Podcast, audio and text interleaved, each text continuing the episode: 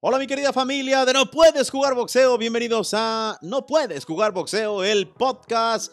La verdad que es un placer como siempre trabajar para todos ustedes y compartir del único deporte que no se puede jugar llamado boxeo. Los quiero invitar a que me sigan en todas las redes sociales, arroba Ernesto Amador en Twitter, arroba Amador Ernesto en Instagram y por supuesto que se suscriban a nuestro canal de YouTube No Puedes Jugar Boxeo y que también, raza, corran la voz porque le vamos a meter con todo también a esto que como les digo se llama No puedes jugar boxeo el podcast. Tenemos temas muy interesantes eh, en esta ocasión y quiero arrancar con el primero de ellos, no sin antes agradecerles enormemente que también nos sigan en todas las redes sociales de No puedes jugar boxeo en Twitter, así como en Instagram, arroba NPJ Boxeo, muy fácil, arroba NPJ Boxeo. Y vamos arrancando, raza, porque Créanme que yo no sabía si estaba en 1988, 1990, no sé en qué año estaba. Lo que sí es que estaba en presencia de dos grandes, grandes peleadores como Mike Tyson y Roy Jones Jr., que se subieron al cuadrilátero con 50 años rebasados y además el ingrediente de que Snoop Dogg y varios artistas se engalanaron la noche. ¿Por qué digo que me sentía en el túnel del tiempo? Y es que presenciar y narrar en español el regreso Mike Tyson a los cuadriláteros no es cualquier cosa. Recordemos que Mike Tyson, raza, fue nombrado en su momento el hombre más peligroso del planeta. Un Mike Tyson que no noqueaba, que arrancaba cabezas. Un Mike Tyson que sin duda hizo soñar con muchos que a pesar de venir de la calle, tú puedes lograr infinidad de cosas. Hay datos, hay datos impresionantes y uno de ellos les voy a compartir. Mike Tyson Mike Tyson con tan solo 13 años ya tenía 38 arrestos. Imagínense ustedes que a los 13 años ya había sido arrestado 38 ocasiones. Por supuesto que el boxeo lo salva, lo saca de ese camino complicado, a pesar de que después Mike Tyson, bueno, la pasó inclusive mal en prisión. Un Mike Tyson que para muchos ganó 425, 450 millones de dólares. Hay otras versiones de que habría ganado más de 600 millones de dólares y terminó su carrera endeudado. ¿A qué me refiero? Mike Tyson, vamos a, eh, como dicen por ahí, ni tú ni yo, raza. Vamos a suponer que ganó 500 millones de dólares. Resulta que cuando se retira debía más de veintitantos millones de dólares. Del otro lado, hablemos un poco de Roy Jones Jr., un hombre que llegó al cuadrilátero recientemente y lo vimos, lo narramos en español, lo sentimos, lo vivimos, caray. Bueno, resulta que este peleador de Pensacola, Florida, llegó con 51 años, pero hagamos un poco de historia. Él se retiró recientemente en 2018 con una victoria, pero no solo eso, raza. Póngase a pensar que Roy Jones Jr. inició su carrera, ojo, en las 154 libras, lo que se conoce como Super Welter. Después y a la postre conquistó cuatro divisiones raza. Fue campeón de las 160 libras, lo que se conoce como mediano. Fue campeón de las 168 libras, lo que es super mediano. Conquistó las 175 libras, lo que se conoce como semipesado. Y además fue campeón del mundo en la máxima división, la de los mastodontes, sí, los pesados. A ver, como decía ya que el destripador, vámonos por partes. Hay infinidad de comentarios negativos y eso ya, ya me parece a mí normal, pero también me parece triste el cómo se pega por pegar de manera cobarde en las redes sociales. Lejos de celebrar y festejar lo que dejan Mike Tyson y Roy Jones Jr., hay esa necesidad de joder, esa necesidad de estar chingando, de buscar el maldito, eh, y perdón, como dice mi señora, el putito negrito en el arroz, o la sarna que rascarse. Porque finalmente, ¿qué se le puede quitar a un Mike Tyson y a un Roy Jones Jr. que se subieron a entregarlo todo además en un acto benéfico, en una función que tenía causa? Y hablando de causa, no se nos olvide que en nombre de Cristian Castillo, hijo de José Luis Castillo, que sufrió una lesión en un sparring, fue cuando iniciaron las exhibiciones de Julio César Chávez padre y el travieso Arce, pero es otra historia. Esta velada también tenía causa. A ver, y hablando de la velada, yo no recuerdo y, prácticamente en toda la carrera que tengo y de verdad modestia aparte una carrera tan chingona que he logrado en los medios de comunicación, un evento que me haya marcado tanto como este. Desde la producción no escatimaron absolutamente nada, desde los protagonistas, protagonistas, perdón, Eh, la, la, cartelera completa fue una chingonería, no se le puede restar absolutamente nada a lo que presentaron. Ahora, la burbuja, excepcional raza espectacular con mayúsculas. Yo cuando llegué y empecé a darme cuenta, lo único que venía a mi mente era decir, no mames, qué bárbaro, ¿de qué nivel estamos viendo lo que estamos viendo? O sea, los protocolos en la burbuja y me refiero a los protocolos de lucha contra el coronavirus, fueron excepcionales. Yo les platico una cuestión de intimidad. A mí vinieron a hacerme durante la semana previa al combate una prueba de coronavirus aquí. Después, llegando al Staples Center, que ya había dado yo negativo, llego y me dicen, sí, cabrón, ya dio negativo, pero ojos vemos, corazones no sabemos, otra vez la pinche prueba. Y madres, ahí en el estacionamiento del Staples Center, otra prueba, ya me hacen que me, que me vaya a otra burbuja, que es la del hotel JW Marriott. Y en 45 minutos tenía la llamada, señor, está usted free to go, libre, cabrón. De ahí ya me escoltaron, recogimos credenciales, recogimos un, una especie de, una pulserita que indicaba que tú ya no tenías el virus. Y bueno, para adentro. Los detalles de producción, de proteger a todos y cada uno de los involucrados, léase productores, equipo técnico, por supuesto, los que participaban en la velada fue bestial, bestial, bestial. Yo nunca había visto algo tan perfecto en la preocupación por el ser humano, las mesas eran como tablones largos, de esos que se usan en la República Mexicana para las fiestas, solamente que con la diferencia de que en los tablones meten a 25 mil cabrones en cada casa mexicana. Ya se acuerda de esas fiestas, ¿no? Que hay un tablón y puta, 100 mil cabrones sentados en esa mesa, no, ni madre. En estos tablones, uno en cada cabecera y esa era una de las indicaciones que a mí más me impactaron, porque además eran como 150 seres humanos de producción y todos divididos en mesas enormes y nadie cerca de otro. Ahora, Obligadamente la máscara, obligadamente el tema de los guantes, es obvio decirlo. Si hablamos ya ahora de la velada, la música, ¿qué le podemos criticar a un evento que tuvo enormes momentos musicales, enormes momentos artísticos, que además impactan a público nuevo? Hay que agradecer lo que hacen Tyson y Roy Jones Jr. de entender que no solamente los, señores como, como yo de cincuenta y tantos años o quizá de cuarenta iban a ver esta velada. ¿Qué hay de los de veintitantos?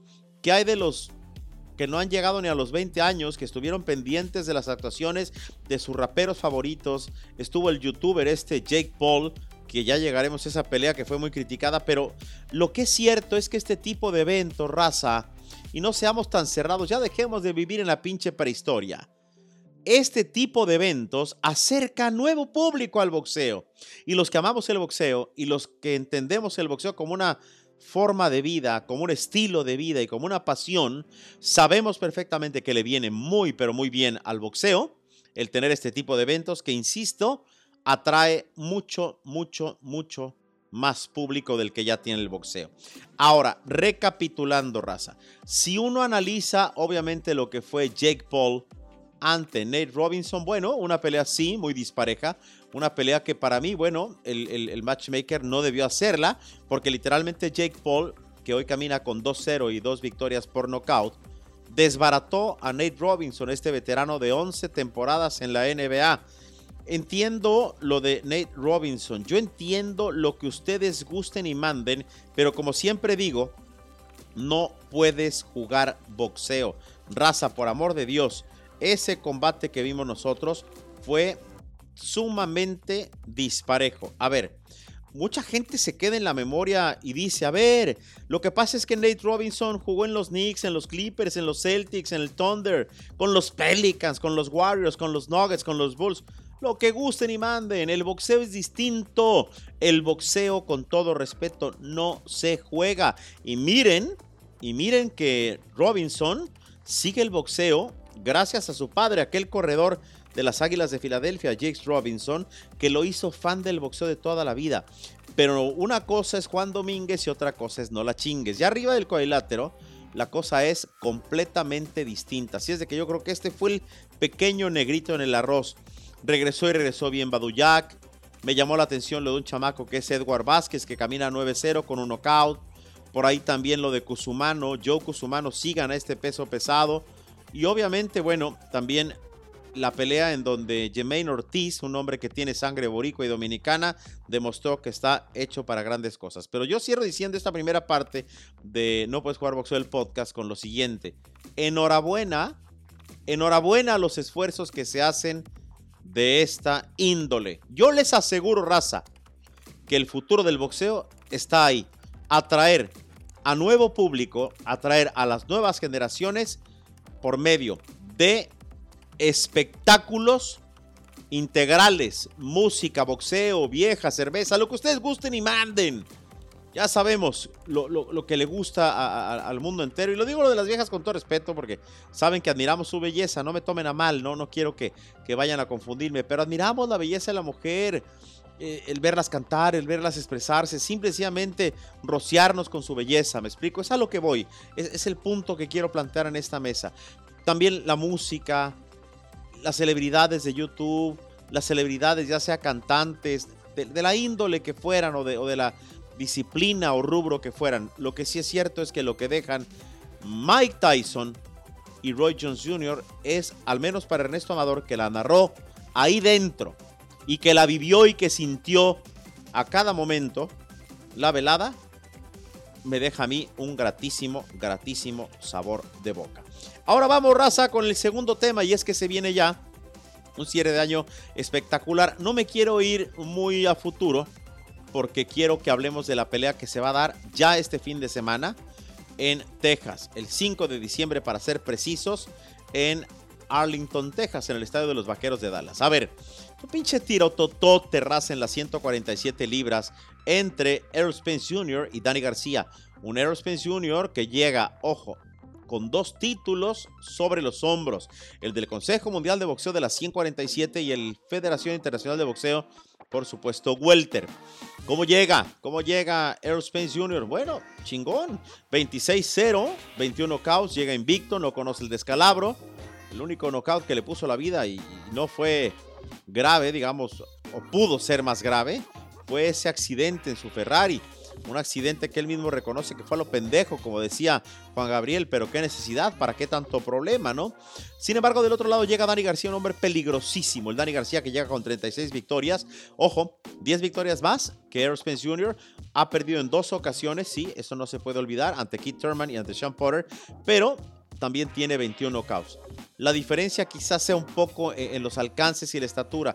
No olvidemos que Errol Spence Jr. es un cabrón mucho más espigado que Dani García 1.77 por 1.73 y el alcance ni se diga. El reach que se llama en inglés, 1.83 por 1.74.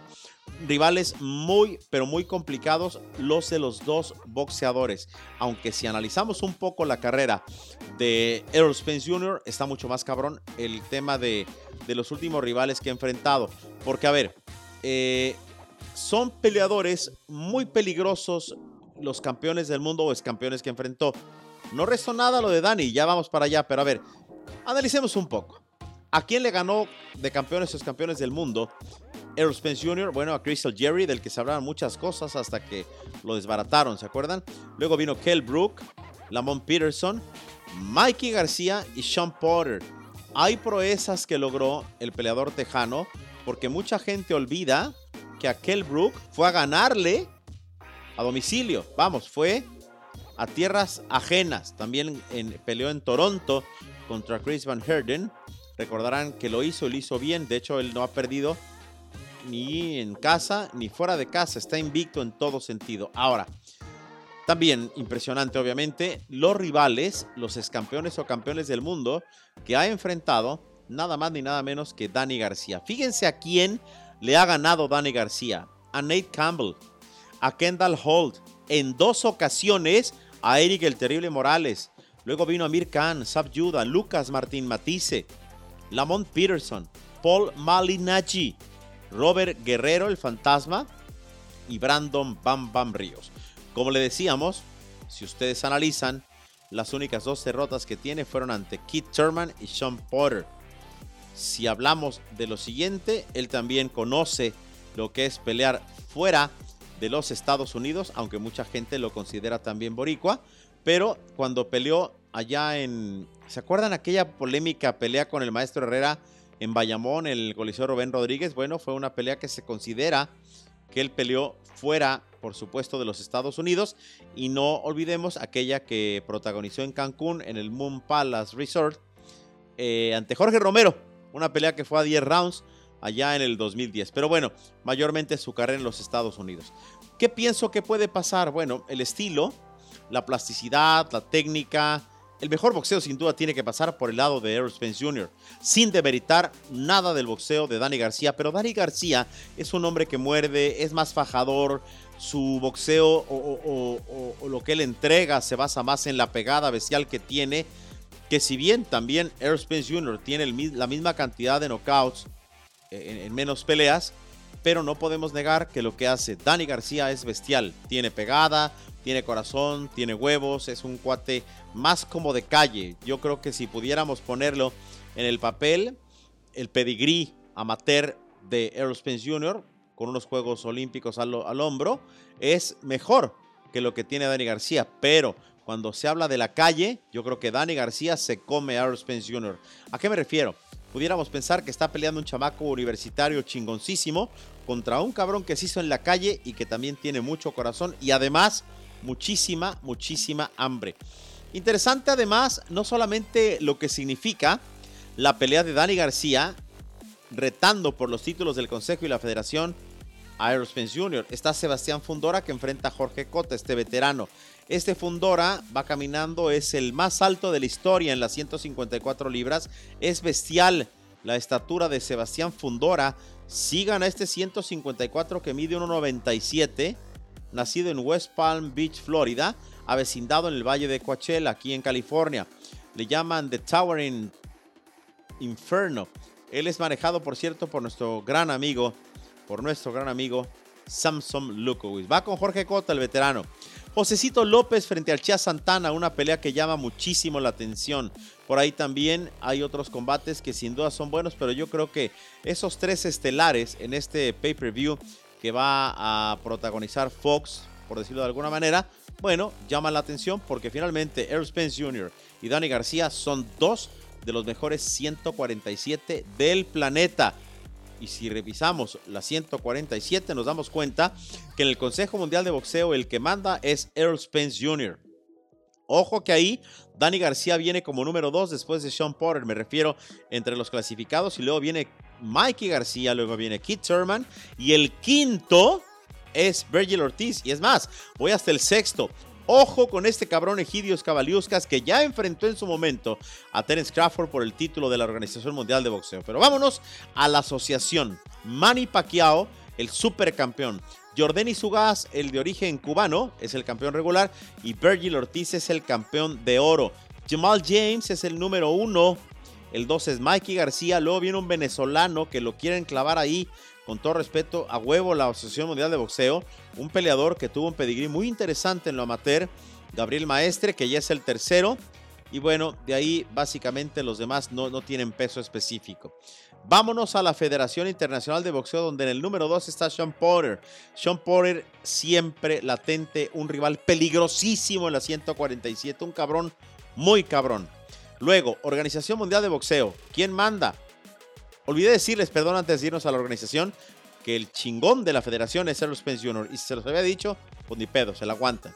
Organización Mundial de Boxeo Raza. Terence Crawford, el, campeón del mundo. Sean Porter, número uno. Virgil Ortiz, número dos. Luego viene el tercero, Mikey García. Viene Clayton, Cavaliuscas. Y la verdad que las 147 están incendiadas. Incendiadas, incendiadas. Si uno se pone a pensar, es una división sumamente competida.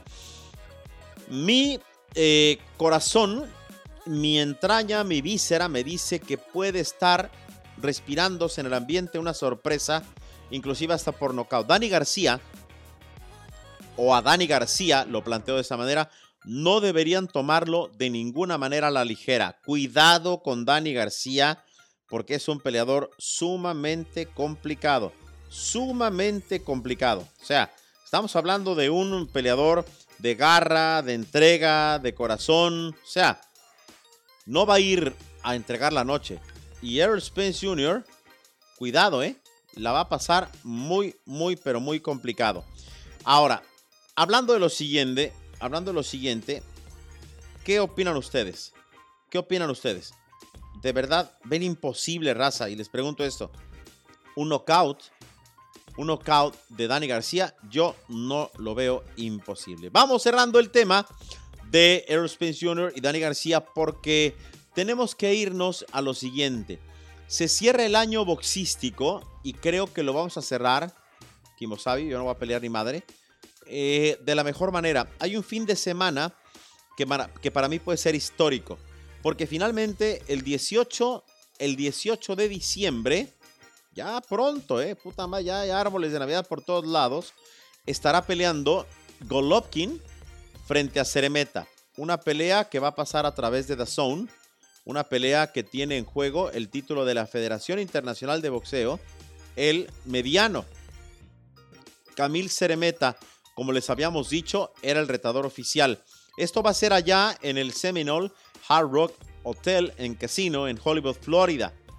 Una pelea a dos episodios, es obvio, porque los dos, eh, bueno, están disputando título del mundo. Rápidamente, ¿cómo llega Gennady Golovkin?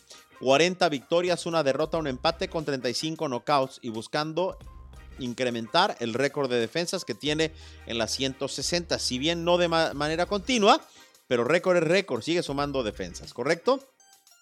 Camil Ceremeta, un hombre que llega con 21-0 y 5 knockouts. Quizá no sea la pegada, su mayor distintivo, pero Ceremeta, nos guste o no, él es el retador oficial de las 160 libras. Es el número uno, pues. Entonces, Golovkin está haciendo lo correcto, me parece. Un Golovkin que no es ese muchacho que va a cruzar la línea, no es un hombre que va a tomar muchos riesgos. Es un hombre que pareciera el, yerno perfecto, cabrón. O sea, si uno buscara eh, a alguien para decir que se case con mi hija, tendría que ser Golovkin, cabrón. Es como el bueno de la película el que hace las cosas correctas, el que no se atreve a muchas cosas por otra parte, pero que es un cuate muy consistente en la 160. Ahora, sé que ya están pensando inmediatamente que viene el, nombre de Triple G a la mesa, un posible combate con Canelo. Pues resulta que si Golovkin defiende su título de la 160, no podemos olvidar que Canelo Álvarez es el actual campeón franquicia de la 160. Sin embargo, si a mí me preguntan, y si yo fuera Canelo, yo le diría, ¿sabes qué, Golovkin? Vamos a chingarnos la tercera en 168, sobre todo entendiendo que ya la idea de Canelo, de Canelo Álvarez, es unificar, ser el indiscutido en la 168. Hoy por hoy, Canelo va con Callum Smith al día siguiente de Golovkin y ya voy para allá. Canelo con, con Smith. Ya es campeón Canelo de la asociación. Está vacante del Consejo Mundial de Boxeo que por ahí puede disputarlo con Gil Dirim o con Benavides. Ya tendría dos, asociación y consejo. Después tendría que ir por Khaled Plant y por Billy Joe Saunders que pelea con Murray. ¿Ok? Pero bueno, eso es a futuro y yo creo que ahí sí lo que busca Canelo definitivamente es en la 168. Hablemos ahora de lo que se viene con Canelo Álvarez, porque es una pelea que, interesa, interesa mucho. Esto va a ser el 19 en tierras tejanas ante Liam Smith. Mucha gente sigue algunos comentarios que a mí la verdad me entristecen. Ya ni coraje me da, cabrón, porque estarme gastando yo eh, la víscera, la tripa, ya no es justo. Porque, a ver, realmente muchos no entienden. Como he dicho siempre, ¿no? Los perros abren los ojos a los ocho días y los pendejos no los abren nunca. Así es de que ya no querré convencer yo a pendejos de nada. Con todo respeto, no. Pero sí me quiero enfocar al análisis de este combate entre Saúl Álvarez y Callum Smith, que va a ser el 19 de diciembre en el Alamodón de San Antonio, Texas. Canelo Álvarez llega con 53 victorias, una derrota, dos empates con 36 knockouts, mientras que Callum Smith llega sin conocer el descalabro 27-0, 19 knockouts. Hoy para mí, ojo, en la 168 me parece mejor campeón Callum Smith. Además, la, organización, el organismo donde militan los dos y que son campeones, lo dice. El supercampeón es Callum Smith y el campeón regular es Canelo. Si habláramos de condiciones normales, hoy es más campeón para la asociación Callum que Canelo. Quien vende más ese es otro pedo. Pero realmente el supercampeón es Callum Smith. Rivales de Canelo, Julio César, Golovkin, Golovkin, Fielding, Jacobs, Kovalev. Si uno analiza, con Golovkin disputó títulos de la 160, con Rocky Fielding 68, bajó a 60 con Jacobs y subió a 75 con Kovalev.